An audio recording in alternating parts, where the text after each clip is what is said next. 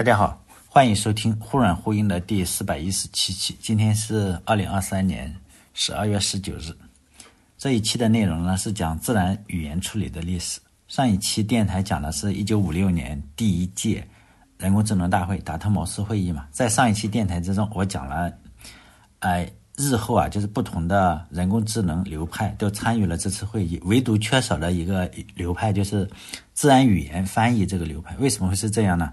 原因呢，其实也很简单，自然语言翻译这个流派啊，起步的非常早，走的也非常远，但是呢，他们没有意识到自己也是人工智能不可分割的一部分。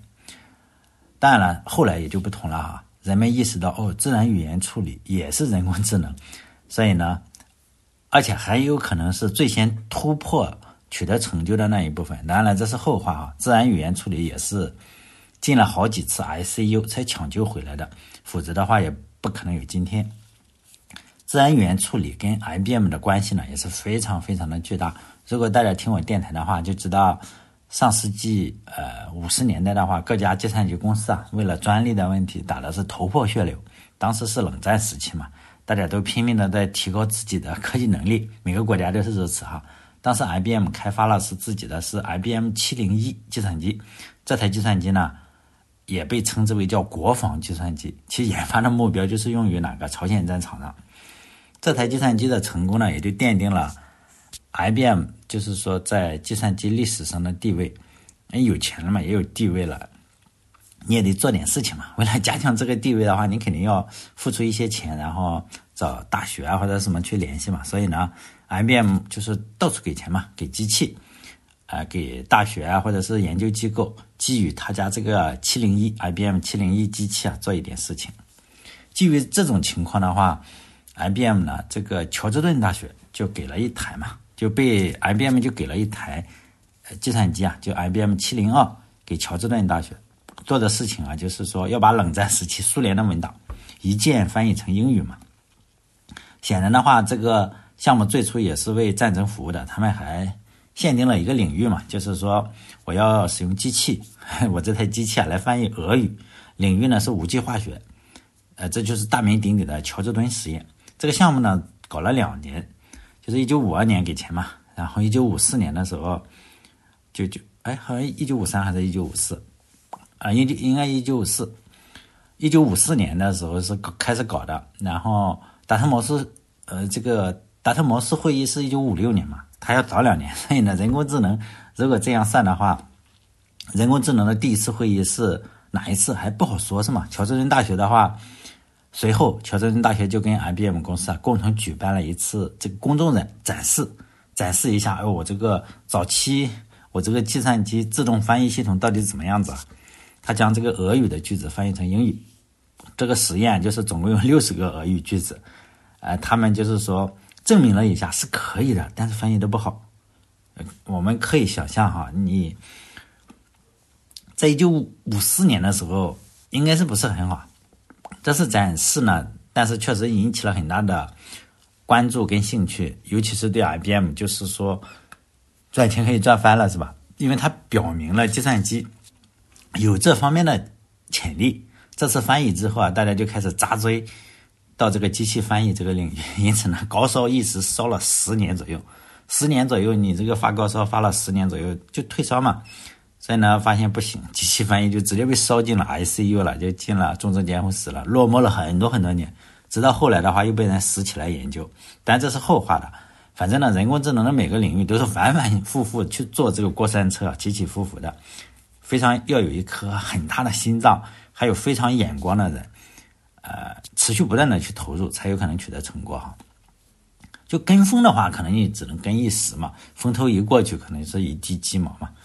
当时这个技术是非常非常原始的啊，翻译的质量跟这个人的翻译还是有很大的差距。乔治敦实验，但是仍然被认为是就是叫什么一个重要事件嘛，就是它在这个自然语言处理啊跟机器翻译领域是一个非常非常重要的历史事件，它标志着计算机。这个翻译机器翻译研究的开始吧，预示着，哎，我可以在这个方面有发挥作用，但大家当时都是不知道要怎么做，到底怎么样才算是你理解了这个句子呢？像那时候都是用纸带啊，你说进去，你如何知道计算机了解不了解这句话的意思？这个这句话呢，到今天仍然是公说公有理，婆说婆有理啊。比如说，我们给 Chat GPT 一句话，你怎么知道他真的理解了他呢？但在当年的时候，就是有严格的限制嘛，总共给六十句话，然后根据俄语的语法跟英语的语法可能是有些类似，我不知道哈，因为我又不懂俄语哈，懂点英语。他们就是说想办法搞了六条规则，把这六十句话、六十句俄语话，呃，总共牵扯了多少个单词？两百个单词。就是也搞了很多遍啊，就是说这两百个单词，你看你能不能翻好？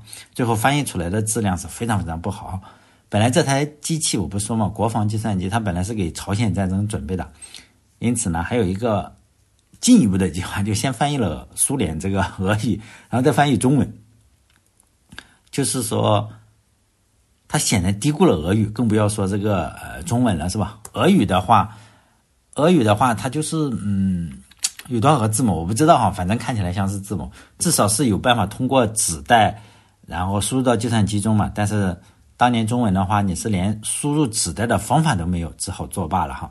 中文可能是比较难的，呃，比如说我下面我输入了一段话到这个 Chat GPT 四啊，GPT 四中，来让它理解下面这段话的意思。实际上 GPT 四到今天为止还是不能很好的理解这段话，就是说呢，比如说。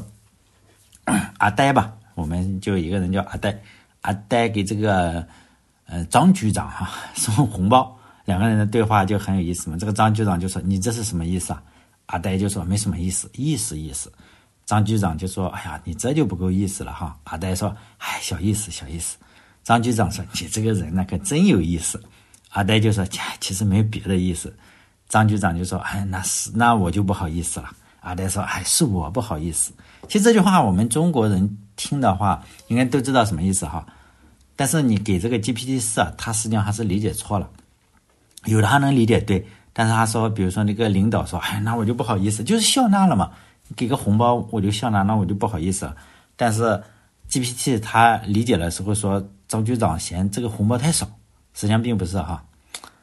而且有好几个意思他都理解错了。显然的话，我们知道今天都不能。翻译的很好，中文的话，你说这个 IBM 七零二肯定更不行，是吧？所以呢，而且它还是进一步计划，所以当时就取消了嘛。但整体的自然语言处理第一次火爆也就这样起来的，对 IBM 是很好，因为很多的机构啊，尤其是军方都配备了这个机器 IBM 七零一啊，说哎呦可以翻译啊，你再宣传一下子，登个报，然后用来做翻译，结果发现不靠谱，但 IBM 的钱肯定赚回去了嘛。他们用了十年，就这些军事组织，包括空军啊、海军啊都买，因为要给要冷战嘛，他们要翻译一下。如果真的能达到，你这边，呃，比如说俄罗斯一出什么文件，那么那马上成了呃英文，当然是很好了，是不是？所以呢，他们都买了很多。结果他们用了十年，一直用到了一九六四年，十年了，就不想做原大图了。发现你翻译的真的是不好。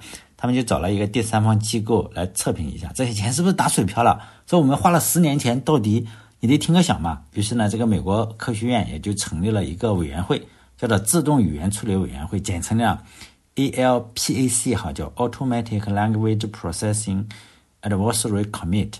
就这个这个 ALPAC 这个委员会就拿了一笔钱嘛，搞了两年，写了一份报告，报告的名字叫做《机器与语言》啊，语言与机器。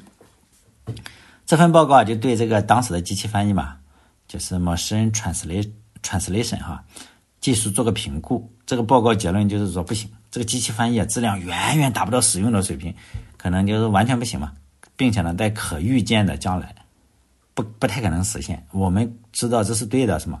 一九六四年到今天才可能比较好实现，今天应该是可以了。你想想，他一九六四年就是。报告的结论就这个样子，就报告建议呢，就说别别再打水漂了，你 花十年已经够了。就是说呢，你转投其他的研究，做一些其他类型的语言学研究。呃，如果要翻译的话，还是用人啊，用人比这个机器要便宜。当年是这个样子，但现在是不同了哈。我们就是看历史嘛，你不能拿现在来来反推历史是吗？就这个报告，就是对当时的机器翻译肯定是产生了深远的影响。报告发布以后，美国政府一看，我靠，那么多钱白花了是吧？他就削减了嘛，不不不给不给钱了，就削减了对机器翻译研究的一些资助啊，导致该领域就是一九六四年到一九七七六年还是七几年，就是不给钱，就大幅削减了对这个机器翻译研究的资助，导致这个领域停滞了。因此呢，这段时间被称为什么自然语言处理的冰河时期？为啥就没钱嘛，是吧？没钱谁搞的？谁导致这个？但是我们要客观一点，尽管这个报告对机器翻译产生了一些阻碍作用啊，就不再给钱了嘛，它也间接促使了其他方面的研究，因为钱就这么多，你 你不给这个机器研究，你就给其他的嘛，是吧？你给了互联网，给了什么？然后长远来看，它仍然是对这个翻译技术打下了一些基础嘛，就是叫什么？都都。东方不下雨，西方要下雨是吗？就这个样子。尤其是他们投资了很多这个统计方法，后来就是说，尤其是计算机这个计算能力增强了，包括统计方法的一些应用，显然机器翻译在最近就是突飞猛进的进展，是吗？他那个报告实际上是对的，但是他投在其他方面其实也是对的，是吗？因为当时的算力确实达不到。不是我洗地，我洗地没有用，是吧？我我是这样认为的，因为他确实他投入了很多，说这个是不行了，他投入了统计方法的研究，最后我们确实也知道，统计方法确实在这个机器语言上产生了很大很大的作用，是吧？当然下期再讲，这期讲不了哈，这期还是先讲讲这个，呃，其他的就是语法处理的这个，在机器翻译技术然后被打入冷宫之后，如果你还有人研究的话，一般来说这个人是非常真爱嘛。你想想，这个国家都不给钱了，是吧？你还在研究，就没有钱拿了，自己还研究，这种人，你说除了热爱，我是找不到第二个理由。这种人就非常非常少了，我的现实中是从来没有见到过啊。包括我自己，我也不是。大家不知道有没有看过一个电影叫《呃爆裂鼓手》，是吧？也许能体会到一点，就喜欢敲鼓，朋友都没了，我就喜欢敲鼓，所以呢，就成了一个什么爵士乐的敲鼓专家，是吗？但我性格是太过于懦弱了啊，也没有这种偏执狂呀，或者人家讲讲我就讲向东我就向东，讲向西我就向西，所以不坚定是吧？一事无成。幸好呢，这个世界上有一种人是为了真爱然后投入一切的啊，在自然语言处理之中就有这么一个有无穷精力的家伙，他的名字叫什么？乔姆斯，不是乔布斯啊，叫乔姆斯。我先来介绍一下这个不可忽视的牛人嘛，他出生在美国。这个不用讲了，显然出生在美国吧，因为美国确实很厉害，是吧？在这方面，他一生是个反叛者嘛，就是不识时务者，也就是这个乔姆斯啊，一生反骨。如果放在中国的话，那肯定是不止被骂死，很可能被枪毙了啊。呃，住美国的大牢住了好几年呢，也比较厉害。呃，就是属于政府让干啥他不干啥的。政府说你去参加越战，他说我反战。你说让你干这个，他就干那个，反正就是就是这么个样子啊，那肯定是被骂死了嘛，就更别想再拿钱了。确实，他也，哎呀，拿着美国政府的钱骂美国是吧？他出生在一九二八年，有多聪明，显然就不用说了，肯定比较聪明是吧？肯定比大部分人是聪明的。老天爷赏饭，就随随便便他就上了个宾夕法尼亚大学，我们简称宾大哈，宾夕法尼亚大学。在大一的时候他就去听嘛，发现大一的课程太简单了，他就去听。博士的，然后他结果去去听博士的，他就觉得这有什么好研究的，傻子都会是吗？崩溃了，还要老师教，然后他就跟博士去听，就跟博士生、博士生导师去辩论是吧？最后发现辩论不过他，老师是吗？他就觉得哎，算了，不上了，这个大学上的真是没意思啊，人家都是学学不好，他是觉得太简单，他不上了嘛，就是混了一年之后就决定退学不干了。就有个教授嘛，听了有这么个有这么个神奇的人，来找来看看是不是个学武奇才。你走来一看，问了几句，觉得还是有点天分是吧？说那算了，你反正也要退学了是吧？你总得干点有挑战性的吧？我这有本没有出版的书，专门研究什么人类语言的。这本书呢叫做《结构语言方法学》。这个人呢，就他说我是这个呃祖师爷是吧？开创了结构主义语言的祖师爷，会说。叫什么？闪米特语什么什么？总共会会说十二种语言。就这个这个家伙说，要不要跟我一起研究这个结构语言方法学啊？有挑战才有意思，是吧？乔姆乔姆斯一看，哎，这这这个难是吧？难难的就跟就跟这个老师，然后读硕士哈，读博士，呃，读硕士，就本科没读，直接上直接硕士。哈里斯呢，就是这个这个老师叫哈里斯，不叫哈哈马斯哈，叫哈里斯。虽然是没有没有乔姆斯这么出名，没有他学生出名，但是因为他学生太出名了，是吧？所以呢，他也就更出名了。就碰上一个好学生是非常非常重要的。就是你这个老师想出名啊，你首先自己得出名，其次呢，你要有个好学生特别出名，这个老师也也会占便宜，就跟古希腊的哲学家一样嘛。大家对大家一说，哎，古希腊哲学家谁最出名？大家都说苏格拉底，为什么呢？因为柏拉图也不敢给他出名啊。为什么？因为他他他的学生是柏拉图嘛。呃，苏格拉底从来没有留下任何文本，就他也不写书，也不什么，可能有有有写也少了，是吧？苏格拉底天天在大街上。走路就是说叫什么，接溜子 是吧？用我们土话叫接溜子，然后跟人辩论，然后这个柏拉图就跟着他跟人辩论是吧？就是苏格拉底实际上就是他没有没有写过什么书，然后他所有的思想都是柏拉图给他说，说我老师说过，也写了书是吧？我老师说过，但柏拉图也很幸运，他有个学生叫亚里士多德，亚里士多德跟了他二十年，呃，这个跟着他。吃跟他那住就学了二十年，这个亚里士多德又是帝师是吧？亚里士多德是亚历山大的老师，你首先得有个皇帝学生是吧？这些哲学家之间师徒关系是非常非常重要的，因为他们的思想是能相互影响的，并且一代一代传承下来，因此呢，再对后世产生深远的影响，这个是非常重要的。你这个你想出名的话，有很很多很多的东西啊，比如说。苏格拉底到死可能都不知道，哇，竟然这么出名，竟然是他的学生给他传播的，然后学生的学生叫学孙是吧？不，徒孙，徒孙，徒孙又又又徒孙的学生呢，也还是个亚历山大 皇帝是吧？亚历山大。像我这种的话，就像我们普通学生实在是不行是吧？就别说传播老师思想了，就是我见到老师，老师都不认识我。你你首先你没名，老师都忘了。就是有时候在街上回老家的时候碰到老师，他一脸诧异说：“啊，我教过你吗？”你说：“老师啊，我你你你身体好啊？”他说：“啊，你是我学生啊，我教过你吗？你记不记得？”哇，你还得提醒他说：“老师，你记不记得？你以前是我班主任，我哪年哪年你还记得啊？”，若有所思说：“你记得记不记得？以前我就喜欢掀女生裙子，你天天揍我。”啊！老师说，哦，恍然的，我原来是你小子，我教了那么多学生，就只有一个嫌女生裙子，就是你是吧？他现在你还嫌女生裙子吗？我就说，哎呀，老师那时候是不懂事是吧？现在不嫌了，现在都是他们主动嫌。老老师大为震惊，说，那你现在怎么这样？你现在干啥工作？我说，我现在妇产科医生。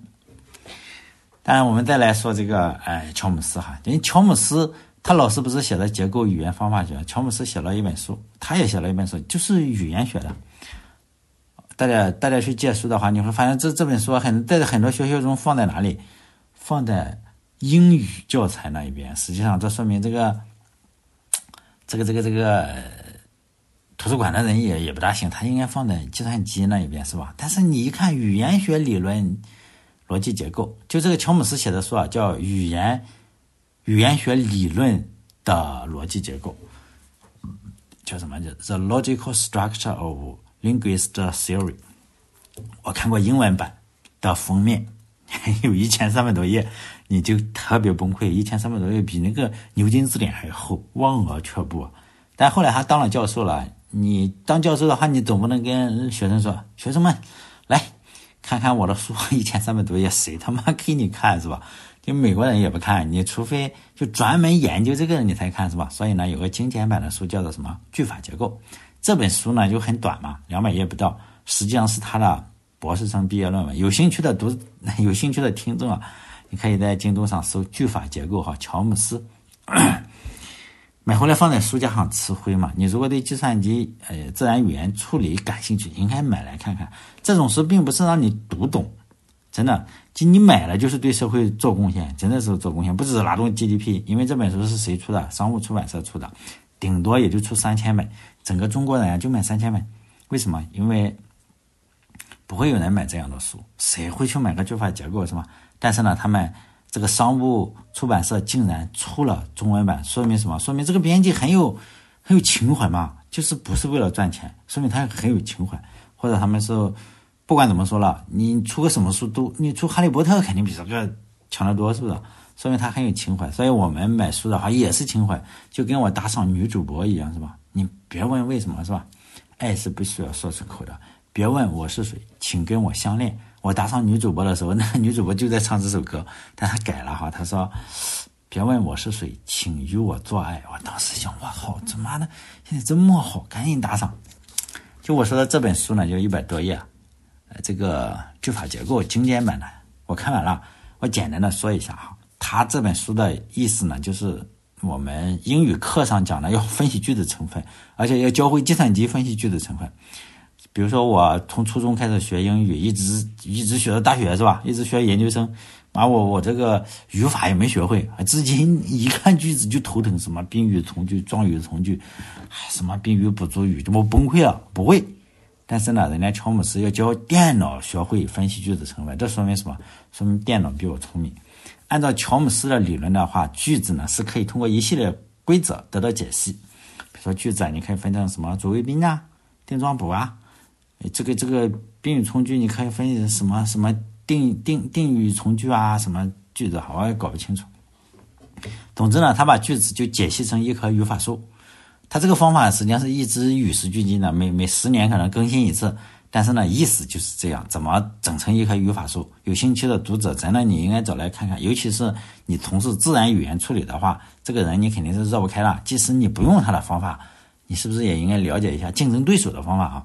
这本书你说，哎，我不买，不买也没关系。基于他这个书的思想啊，普林斯顿大学开发了一个字典，叫 WordNet，WordNet。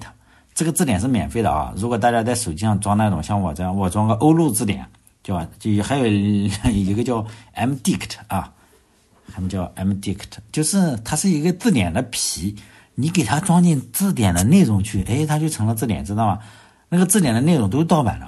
比如说你盗版人家牛津呐，或者是剑桥的、科斯林的，它哎，因为你有这个这个数据库是吗？哎，你就可以形成那个字典。我不知道大家知不知道这种字典，现在我一直在用，希望你知道啊，你应该知道，因为你只需要买一个这个软件的皮，你向里面灌内容就可以，管他妈啥啥字典都可以进去，不只是字典，你可以呃中文字典、英文字典什么。农业字典，什么字典都可以，反正就是它是一个字典的索引嘛，它是一个索引的皮，然后里面装什么内容，你就装盗版是吧？但是 WordNet 这个字典呢，它不是盗版，免费的，就放在那个普林斯顿大学那里免费下。它的设计的呃原则呢，就是基于心理学的心理语言学的原则，它反映的是说，哎呦，dog 它它就要跟猫。挨得近一点，什么？因为我们每次说猫都都都跟 dog 一样。比如说，你说一个单词，比如说 achieve 完成啊，那么你就看它的名词叫 achievement，那么它一定是在在在一在一起的，就是日常生活单词之间有个关系啊。比如说，你跟什么关系比较近，它都是呃计算机然后算出来的，它更接近于一个词汇的网络。你看看 word net net 网络啊，不仅仅是一个列表，有点是。我们做这个 人工智能的话，你是不是要搞向量？就有一点这个意思了。这开发开发这个字典呢，就是老乔的朋友，就乔姆斯的朋友叫米勒，他也是他当时在哈佛大学，呃，当教授哈，最年轻的教授了。然后他就发现哇，这个这个神人呢，他天天反政府是吧？但是思想真的很深邃，就就被他折服了是吧？两个人后来成了好朋友。这个人在实际上，乔姆斯就整天坐牢是吧？你过几天就坐牢去了是吧？就被拘留了，嫖娼被拘留了。啊，这个米勒还得去给他送饭啊或者什么哈。但我知道很多听众喜欢听八卦嘛。其实计算机界的人啊，很多都是闷葫芦。比如说你说，你说图灵除了个同性恋有什么八卦嘛？不多，很多都是这样，没没有没有没有什么好讲的。比如说这个米勒，你就很难讲什么，因为他很。人又好又正直，反而这种人闷葫芦嘛，没有什么八卦可讲。但乔姆斯不同，他本身就是个八卦。我前面不是提到了吗？他是自带流量的人，人家不用蹭流量，他本身就是流量。他可能是有史以来啊，他说话被引用次数最多的人，比圣经还多。为什么？因为现在互联网时代了，大家又都有了社交媒体，YouTube 上，你一搜他名字，YouTube 上全是他的演讲，多的是。他的话被引用的就更多了。许多科学家也是。他跟许多科学家是一样的，就是有很多的，比如说罗素啊，他写完自己的那个叫数学原理是吧？那不整了，就就就是退出学术界，他的学术地位已经有了，然后他干什么？就搞政治，这个这个也是，这个他搞完了他的书，写了那一千多页的书哈，一千三百多页，觉得没得搞了，搞什么？搞政治是吧？就是他开始进去政治界，用鲁迅的话来说什么？搞计算机救不了美国人，于是他就开始了他的政治喷人之旅。其实呢，这是很早很早就有苗头了哈。还记得我说过他这个。两百页不到的句法结构嘛，他的博士论文就是他的博士毕业论文。当时美国正在打越南的战争嘛，要征兵，结果呢还在哈佛，当时还在哈佛做什么？比如说访问学者，然后呢，人家一张征兵符说你你赶紧去打仗，他崩了是吧？我操，我天天反政府武装，反反战的，你让我去当兵。这不找死吗？是吧？他就说不行，他研究，他发现哦，你只要考了博士学位，你可以不用去当兵。然后他当时天天天天呃反政府哈，反反反战争，反越战。他当时就去哈佛，因为他当时在哈佛当访问学者嘛，就去哈佛说给我个博士学位，我不当我因为我不想当兵。那哈佛直接给整不会了，因为你太直接了，就跟阿 Q 对吴妈的表白一样，我要跟你困觉。那么哈佛就崩溃了，你这。你来当个访问学者，你突然给我要个哈佛博士学位，那受不了是吧？就是哈佛就拒绝了他这种直白到近乎不要脸的请求，他转身去了他的母校啊，宾大宾夕法尼亚大学，他就把对哈佛讲的话对宾夕法尼亚大学又讲了一遍，说我我不想去战战场是吧？我说这么聪明是吧？去万一被一枪给干崩了是吧？给我博士学位，这宾大一听说。靠，你这要求也太太过分了，是吧？不能直接给啊！你只说参加个答辩嘛，又考虑了一周，说你得参加个答辩，流程你要走一下嘛。于是呢，他他就写了个这个，用一星期是吧？用个两百页的小册子给整整，来，就是说写了这个小册子，就他那一千本书中融合成了这个两百页的小册子，让他的导师，他导师也比较厉害嘛，说不用答辩嘛，你答辩万一吵起架来了是吧？书面答辩。他他就书面回答了几个问题，就博士学位就到手了。就他为了什么？为了不去参加越南战争。所以呢，从这个方面说，乔姆斯的这个博士学位是假的，假学位，知道吗？我们要嘲笑他。就中国很多的博士都假假的，比如说方鸿渐，这这就是方鸿渐你买的学位嘛，是吧？博士假博士。但乔乔姆斯呢，他是犹太人，他最看不起的国家是谁？以色列，是吧？他们以色列做法简直就是太无理了！你不可能他说，哎呀，你不可能用一个睡前故事，然后当得建国的根据嘛？说哇，有个睡前故事说这个星球属于我的，那他妈就属于你的。你你你你都不能拿一个旧约就这种睡前故事，因为他不相信啊，他不相信旧约是，他不相信上帝存在，他认为那是是故事，你不能拿故事来来说那片土地是你的，你知道吗？就这样。所以呢，乔乔姆斯是少有的作为犹太人而拿不到以色列签证的人之一，天天骂以色列，天天骂，但他也天天骂骂骂政府，哪个政府强大他骂哪个，比如说俄乌战争他骂俄罗斯是吧？然后很多地方，你如果大家喜欢在网上追踪的话，他特别活跃，他现在九十五岁了，非常非常厉害，现在还活跃，很多事情咱不敢说，是吧？不，最近最近以色列不是又发生战争了，说这位老人就。本身自带流量的老人是吧？哎呀，又有多少视频又被人拿出来反复播放？尤其是我这样，你知道 YouTube 有个这样推荐机制，你看了乔姆斯，他不停的给你给你推荐乔姆斯，然后你就越看越看，就他不停的给你推荐，因为这个就让你刷这个视频嘛。有时候你就觉得，我就觉得哈，哇，这个人真厉害，他是穿越几十年之后，他就预见到会发生什么样的事情，然后预见不到哪一天，他就在那时候说你这样是不行的。他他在两千年左右吧，年龄比较大了，大概就是七八十岁的时候，七十岁或者八十岁，嗯，七十七十五岁，二十年过去了嘛，七十七十到七十五岁之间吧，然后他就去从约旦河那边去那个什么，去加沙呀，呃，去去这个约旦河哪哪个岸？西岸是吧？约旦河西岸那边叫什么？他就去去那个什么以色列气的呀，以色列也不敢杀他是吧？哇靠，你你杀了他也不行啊。反正这个这个老人确实比较厉害，也去加沙，他发现妈的，他他他跟以色列就不对付嘛。但是联合国网他然后太出名了，嗯，太出名了。然后联合国网站这么介绍他：乔姆斯出生在一个犹太人家庭。这不是我我乱写的，你就你就说乔姆斯出生在一个犹太家庭，然而多年来他却能跳出自己民族的藩篱。你这样一搜，就是就能搜到联合国网站，还中文的哈，但他有很多多国语言。就他的一次采访嘛，他对巴勒斯坦民族几十年来遭受的压迫表达同情和声援，并坚定地对以色列在巴勒斯坦土地上所实施的占领予以强烈谴责。作为一名美国人，他不顾人们的非议，长期以来对美国的外交政策大胆批判。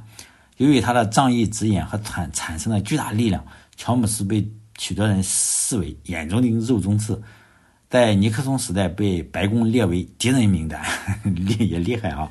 由于受到不断的受到死亡威胁，他所在的麻省理工学院不得不为他提供了就是便衣保护，就是他他是有保镖的。为什么？因为 大家知道有一个叫什么什么司机的那个邮件炸弹嘛？第一号人物就是说把他给炸死，把这个乔姆斯炸死。但是他现在活到九十五，很很厉害是吧？老爷子今年九十五了，思维非常非常的敏捷。前段前段时间又出来哔哔哔哔的哈，我们经常看到就是说一个人老了，可能就是那种老古董啊，或者但是在他身上你确实没有那个丝毫的迹象。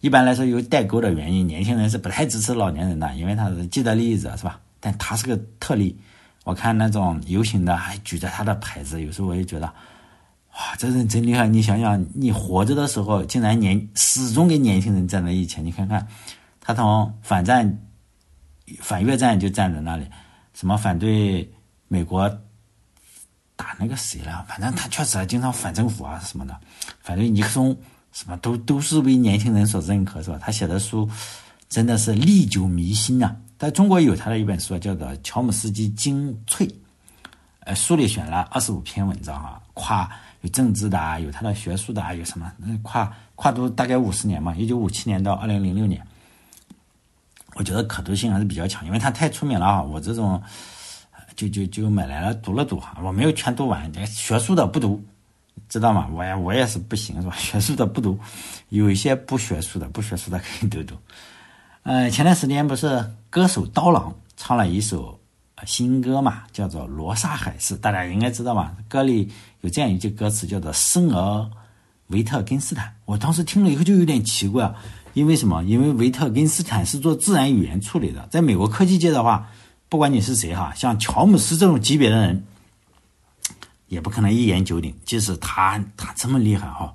九十五岁的老头不可能一言九鼎的，也他的对手们也不尊重他。哎，尊重是人格上的尊重，学术上是一点都不尊重。他的自然语言处理之中，他只是其中的一种力量，叫句法分析流派。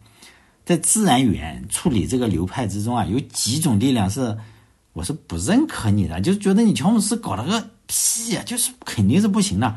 其中呢，就有刀郎老师说的这个维特根斯坦。他是什么情景流派嘛？但是他是个哲学家，他影响了一个流派，他本身是没有这个什么，他就说嘛，你这个语言是与情景相关的。其实他说的也对啊，比如说你你说嗯，比如说骂骂人，说骂你是个坏蛋，你女朋友骂你是个坏蛋，跟跟我骂你是个坏蛋，是不是非常不一样？这情景嘛，维特根斯坦说的是对的，但你如果说你让这个。